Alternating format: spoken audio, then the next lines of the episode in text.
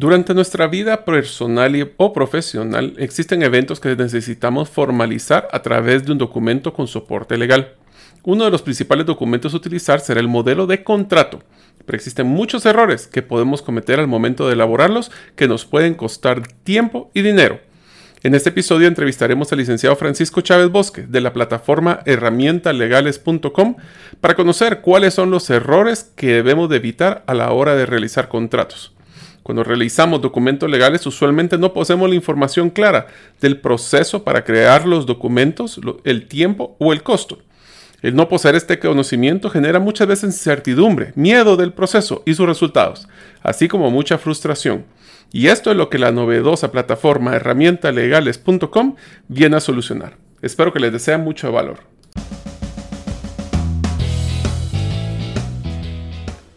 Bienvenidos al podcast Gerente de los Sueños, donde le brindamos las herramientas prácticas, competencias e inspiración para que los líderes de impacto cumplan sus sueños. Soy su anfitrión, Mario López Alguero, y mi deseo es que vivas la vida con pasión, resiliencia y templanza. Bienvenidos.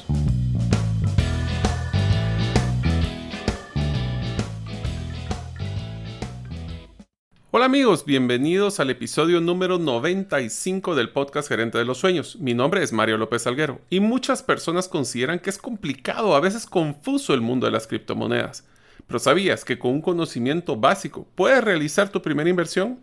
Si deseas conocer más de este mundo, puedes hacerlo con mi primer libro llamado 10 razones para invertir en criptomonedas y 5 para no hacerlo. Lo puedes adquirir ingresando a la página gerentedelosueños.com. Deseo agradecerte que nos escuches el día de hoy. Si todavía no eres parte de la comunidad de los sueños, puedes hacerlo suscribiéndote a nuestros correos electrónicos ingresando a la página gerentedelosueños.com o a través de nuestro listado de difusión de WhatsApp enviando tu nombre al más 502 más 502 para aquellos que nos escuchan fuera de la frontera de Guatemala y el número de celular 5017 1018. Repito, 5017 1018. En este episodio tendremos la gran oportunidad de escuchar la presentación del licenciado Francisco Chávez Bosque, es socio fundador de la plataforma herramientalegales.com, quien nos explicará cuáles son los principales errores que podemos cometer a la hora de realizar un contrato. Este contrato puede ser un contrato laboral, puede ser un contrato de una compra-venta, puede ser un contrato de un pagaré. Existen muchísimos formatos de estos contratos. Y estos errores nos pueden costar mucho dinero o mucho tiempo. Así que podemos esperar de que estas eh, recomendaciones podamos utilizarlas en nuestra vida. Espero que les sea de mucho valor. Cuando hablamos de contratos, nos referimos ni más ni menos que a un acuerdo de voluntades entre dos o más partes para transferir derechos, para acordar la prestación de servicios o la transferencia de bienes. Es algo relativamente sencillo que lo vivimos todos los días y no nos damos cuenta de ello. Desde que abrimos los ojos en la mañana, si somos de los que madrugan, pues tenemos que prender la luz, particularmente en esta época del año que amanece tan tarde. Y para poder gozar de ese servicio, hemos tenido que haber contratado con alguna compañía distribuidora de energía la prestación de, ese servicio. Después nos vamos a duchar y lo mismo sucede. Tuvimos que haber celebrado un contrato con la municipalidad o con la compañía privada que nos provee de líquido. Al salir de la casa y llevar a nuestros hijos al colegio o que ellos estén recibiendo clases virtuales, pues tuvimos que haber realizado un contrato de prestación de servicios educativos y en el segundo de los casos, además, un contrato para la prestación del servicio de Internet. Si nos desplazamos hacia nuestro trabajo en vehículo propio, lo más seguro es que lo hayamos comprado a través de un préstamo. Y ese fue un contrato muy particular. O si usamos el servicio público, pues estamos con un contrato de transporte ya sea que utilicemos eh, los buses de la municipalidad, el Uber, un taxi, es un contrato de transporte.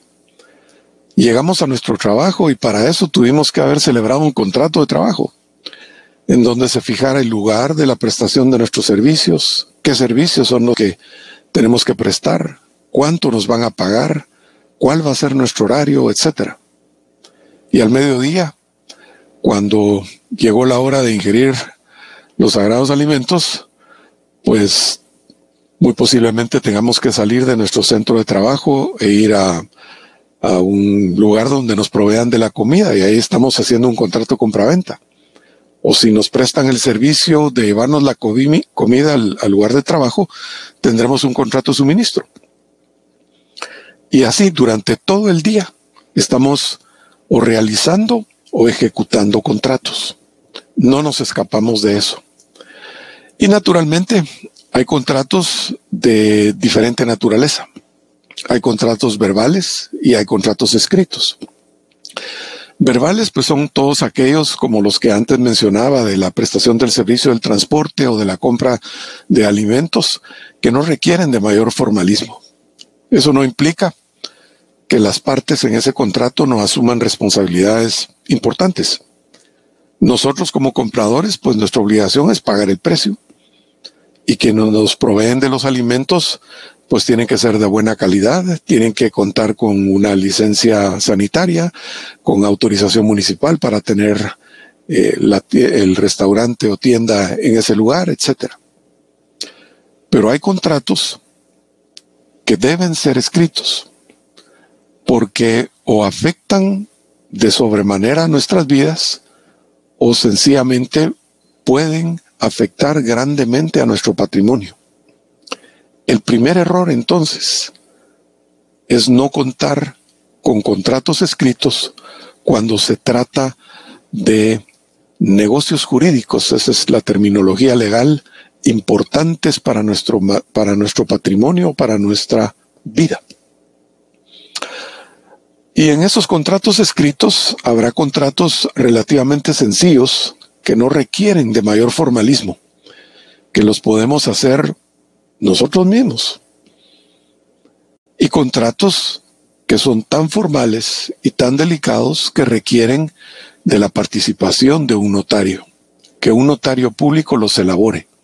Como por ejemplo, cuando hablamos de compraventa de inmuebles, cuando hablamos de una donación, cuando hablamos de la constitución de una sociedad anónima para desarrollar un negocio que hemos ideado con algunos conocidos. Eso sí requieren no solo que sea por escrito el contrato, sino que cumplan con determinados formalismos que establece la ley. Ahora, volviendo a los contratos sencillos, y pongo de ejemplo eh, el que nosotros decidamos darle un préstamo a un amigo o a un pariente. Y para ello podemos utilizar un pagaré. Eso no requiere de mayor ciencia, solo hay que establecer quién es el deudor, quién es el acreedor, cuándo va a pagar la deuda, cuál es el monto de la deuda, etc. Esos contratos sencillos los podríamos resumir en su contenido en tres áreas. La identificación de las partes, el contenido del contrato propiamente dicho y la parte de aceptación del contrato. Es algo muy sencillo. El segundo error que solemos cometer, aún en estos contratos sencillos, es no identificar bien a los contratantes. Tenemos que estar conscientes de utilizar siempre en nuestros contratos los nombres de las personas que figuran en sus respectivos documentos personales de identificación, el famoso DPI. El tercer error, y esto ya es meternos un poquitío a temas más complicados, es no desarrollar bien el contenido del contrato. Recuérdense que teníamos tres aspectos. El segundo aspecto es el contenido. El primero era las, lo relativo a las partes, a la identificación de las partes. Pero el contenido sí es algo complejo. Tenemos que ser sumamente cuidadosos en qué estamos desarrollando. Por ejemplo, si celebramos un contrato de arrendamiento, tenemos que tener cuidado en identificar adecuadamente el inmueble, en eh, poner exactamente cuál va a ser la renta, en cómo cuándo y dónde se va a pagar esa renta. Si no identificamos bien el objeto, no ponemos la dirección del local que estamos dando en alquiler o que estamos tomando en alquiler, ese contrato no tiene mayor validez, no sirve de mucho. Tratándose de contratos relacionados con deudas, lo más importante es precisamente el establecer el tiempo, el lugar, el modo de pago del capital y en su caso de los intereses. Otro aspecto que realmente es muy importante y solemos descuidar es no dejar claramente asentado quién es el responsable del pago de los gastos, de los honorarios, si es que intervino un notario en la elaboración del contrato, y también, ¿por qué no decirlo?, de los impuestos. Muchas veces hay arreglos en donde las partes deciden compartir esos gastos, pero no se estipula en el contrato. Y una vez firmado el contrato, no hay manera de hacer que las partes cumplan con esa obligación, se pueden echar para atrás. Y aun cuando por ley en algunos casos o por tradición o costumbre se recae sobre el deudor o sobre el comprador la responsabilidad de pago de esos gastos, de los honorarios y de los impuestos, es mejor dejarlo claramente estipulado. Eso nos va a evitar varios dolores de cabeza. Seguidamente, otro error es no utilizar los formatos actualizados, sino recaer en viejos formatos que hemos utilizado en otras ocasiones para la celebración del contrato. Un buen ejemplo creo que sería un contrato laboral. Hace un año la posibilidad que hubiese trabajadores que realizaran sus tareas desde la casa era poco conocida. Hoy es algo muy común. Y sin embargo los formatos laborales no se han ajustado a esa posibilidad. Debe contemplarse entonces, debe tomarse en cuenta los cambios que de tiempo en tiempo se dan en nuestra realidad económica para ajustar los formatos y usar los formatos adecuados para nuestros contratos. Gracias por el apoyo del equipo de herramientaslegales.com que nos ha brindado toda la asesoría para poder elaborar nuestro acuerdo de accionistas en Gerente de los Sueños. Si a ustedes les gustaría poder realizar sin costo un contrato para personas de servicios domésticos o quieren recibir la guía para realizar un acuerdo de accionistas, podrás obtenerlos al crear tu cuenta gratuita en herramientalegales.com hasta el 31 de diciembre del 2021. Ahora continuamos con nuestro episodio. Otro problema que es bastante recurrente es que las partes a veces por no estar adecuadamente asesoradas o a veces por querer tomar alguna ventaja, estipulan cláusulas que contradicen disposiciones legales. Y eso da lugar a que el contrato sea considerado nulo. Por ejemplo, si tenemos un reconocimiento de deuda y se garantiza el pago de la deuda con una hipoteca, no se puede convenir que la falta de pago del préstamo dé lugar o permita o dé derecho al acreedor a quedarse automáticamente con la propiedad del inmueble dado en hipoteca. Eso es prohibidísimo. Sin embargo, se, se hace mucho, no en inmuebles, pero sí tratándose de muebles que se dan en prenda. Pero eso es ilegal y anula el contrato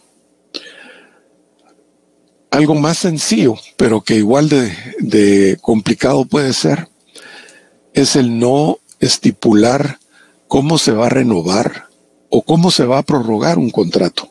Cuando se trata de contratos que tienen vencimientos a, un plazo corto y que existe la posibilidad que puedan ser prorrogados. El típico caso es el de un arrendamiento si no se establece en el contrato la forma en que puede ser renovado o la consecuencia de seguir ocupando el inmueble sin haberlo desocupado al vencimiento del contrato, convertiría ese contrato de arrendamiento en un contrato de plazo indeterminado o no definido. Y para el propietario eso tiene una implicación enorme porque ya no puede utilizar el documento originalmente suscrito para el caso de un incumplimiento en el pago de la renta o su deseo de tratar de recuperar el inmueble porque ya venció el plazo original. Es importantísimo en los arrendamientos regular cómo se va a renovar, cómo se va a prorrogar ese contrato. Lo mismo ocurre para las modificaciones de los contratos hay que dejar establecido en los contratos que solo se puede modificar por escrito, por ejemplo, y que esa modificación por escrito tiene que ser en un documento similar al del contrato original, que no basta un cruce de cartas para prorrogar el contrato o modificar el contrato de arrendamiento, que no basta un cruce de correspondencia electrónica para hacerlo, sino que tenga que hacerlo de algo de una manera muy parecida a la del contrato original. Otra limitante y que si se inserta adecuadamente puede evitarnos serios quebraderos de cabeza es el estipular cláusulas para la solución de conflictos. Si no se establece esa cláusula, tenemos que ir a buscar en la ley la solución al problema es mejor dejarla contemplada. Y aquí podemos tener una especie de dos sabores de helado. Podemos optar, y es lo ideal para contratos de naturaleza mercantil, por el arbitraje, estableciendo que cualquier disputa, controversia relacionada con la, con, con la interpretación, con la ejecución, con la interpretación, eso es muy importante, de las cláusulas del contrato, las partes se someten a un arbitraje y definen si ese arbitraje lo va a llevar algún centro de los que existen en, en este país o si lo va a llevar una persona que designen de antemano y qué clase de arbitraje van a utilizar, si es por equidad, si es un arbitraje en ley. O Alternativamente, si deciden que cualquier disputa se resuelva por los tribunales, pero en este caso es conveniente establecer qué tribunales son los que van a conocer. Los del Departamento de Guatemala, los de la Ciudad de Guatemala, los de la Ciudad de Quesaltenango. Depende del interés y la situación de, las partes. Pero no dejarlo regulado es eh, someterse a interpretaciones de terceros de quién es el competente para conocer de ese contrato que está disputándose o cómo se debe resolver el mismo. Otro de los siguientes grandes problemas es cuando no contemplamos situaciones que se puedan dar y que pudiesen entorpecer el cumplimiento del contrato o incluso impedirlo. Por ejemplo, si celebramos un contrato de suministro y se trata de un suministro constante que tiene que venir de Puerto Quetzal a Villanueva, pues no sería malo regular la posibilidad de prorrogar los plazos para entrega del suministro en aquellos casos en que hubiese interrupciones en el tráfico interrupciones o bloqueos en la carretera que comunica al puerto con Villanueva. Y establecer, por ejemplo, que el plazo se entenderá prorrogado por un día en caso de darse alguna de estas situaciones de bloqueo. Se tiene que entonces pensar detenidamente qué circunstancias, qué situaciones pudieran hacer difícil el cumplimiento de este contrato y tratar de dejarlas previstas en el contrato. Por supuesto, está la regulación de regulación legal de causa de caso fortuito o fuerza mayor, pero es mejor dejarlas reguladas, sobre todo si ya se tiene experiencia de que esos hechos ocurren de tiempo en tiempo todos los años. Otro problema es tener cláusulas contradictorias, y eso es por falta de una adecuada regulación, revisión del texto del contrato. Si nos vamos a un contratito simple de un préstamo documentado en un pagaré y fijamos que el monto del capital tiene que ser pagado al vencimiento del plazo. Y en las cláusulas subsiguientes estipulamos que el capital y los intereses deberán pagarse mensualmente, etcétera, etcétera, etcétera. Ya entramos a tener dos cláusulas que se contradicen y que pueden dar lugar a discusiones, a interpretaciones o incluso a nulidades de nuestro contrato. El cuarto gran error que cometemos es la falta de flexibilidad. Cuando colocamos demasiadas restricciones para el cumplimiento de los contratos que hacen excesivamente difícil el cumplirlo, estamos abriendo las puertas a problemas. Por ejemplo, si estipulamos que el pago de determinada obligación solo puede hacerse el día viernes de 2 a 3 de la tarde, en tal oficina que queda en un lugar complicado por el tráfico, estamos garantizándonos que vamos a tener problemas. O también el querer abarcar demasiado, alejarnos del objeto principal del contrato y entrar a regular demasiadas cosas, de manera que el contrato se vuelve sumamente difícil de entender eso también nos abre las puertas a disputas, a incumplimientos. Y aquí es importante hacer hincapié en algo que no siempre se utiliza adecuadamente. En los contratos mercantiles, que no requieren de tanto formalismo, puede utilizarse la figura de los anexos para contemplar algunas cosas adicionales cosas que pueden variar de tiempo en tiempo. Se me ocurre, por ejemplo, pensar en un contrato de agencia, en el que anualmente se puede estar revisando la comisión que recibe la gente, o anualmente, anualmente se puede estar revisando el área que abarca la agencia, o los productos objeto del contrato de agencia. Y eso puede modificarse por simples anexos, sin necesidad de elaborar un nuevo contrato. Es común verlo en los contratos de seguro y es también común verlo en los contratos de agencia. Pero se desaprovecha esa figura o se abusa de ella cuando el contrato es algo mínimo de dos hojas y los anexos son todo y entonces volvemos al problema que el contrato se vuelve difícil de entender y que pueden haber cláusulas contradictorias.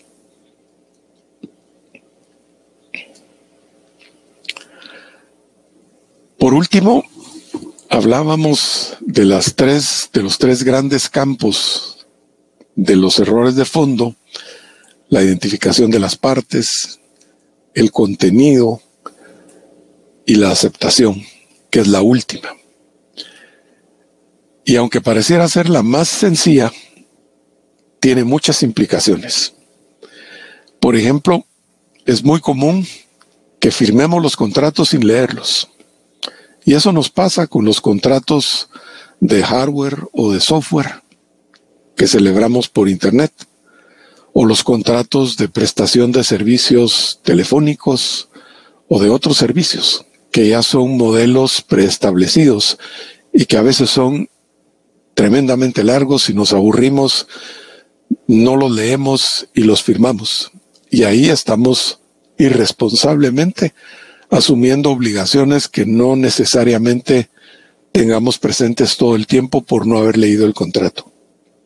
Pero lo más grave es cuando hay cláusulas que no entendemos o palabras o situaciones descritas en el contrato que no llegamos a, comprender del todo, que tenemos dudas.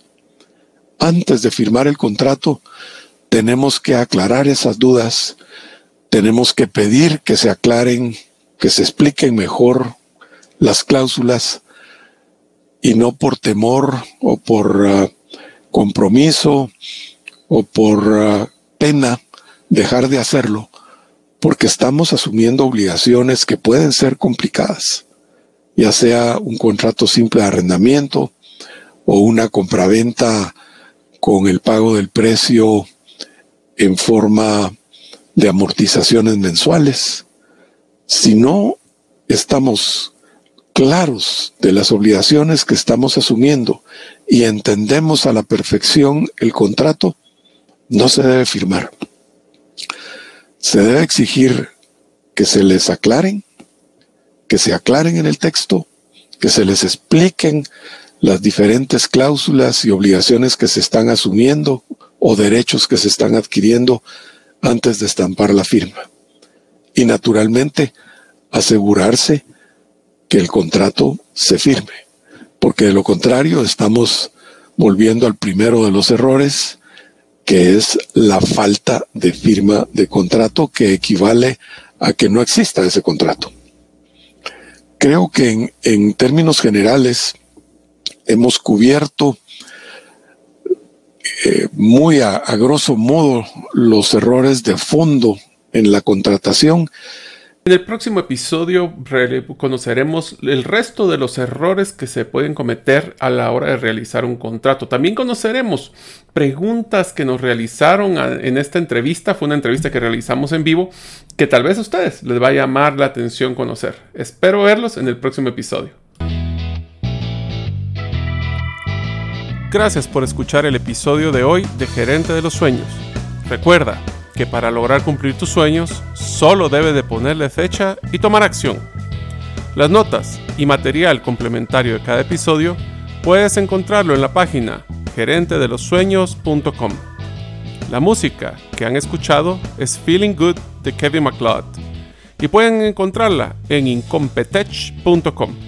Hasta la próxima y que sigamos haciendo nuestros sueños una realidad.